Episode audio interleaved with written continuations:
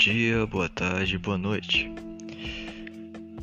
Neste episódio estarei comentando sobre um tema que esteve sempre entre nós, ou não: desastres naturais. Se ficou curioso, continue a ouvir.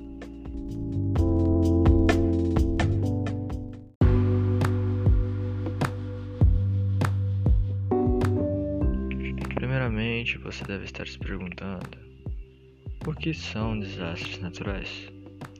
Se você já sabe, ou se você não sabe, ainda assim eu estarei explicando. Desastres naturais são esses eventos muito perigosos que podem ser provocados por diversas coisas, tais como inundações, escorregamentos, furacões, tempestades, entre outros. Uma das principais causas destes eventos estão relacionados com a pressão que a sociedade exerce sobre o ambiente. E devido a essa pressão, estes desastres causam muitos problemas, como perdas materiais, humanas, animais e ambientais. E devido ao crescimento das cidades, algumas pessoas começaram a habitar em áreas impróprias, aumentando as situações de perigo e risco. Acredito eu que isso tem sido um problema até hoje.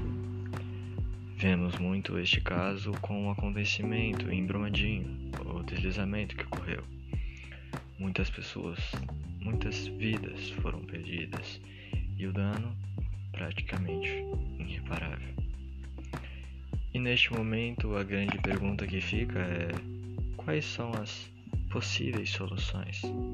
O que pode ser feito para talvez não acabar, mas diminuir estes acontecimentos?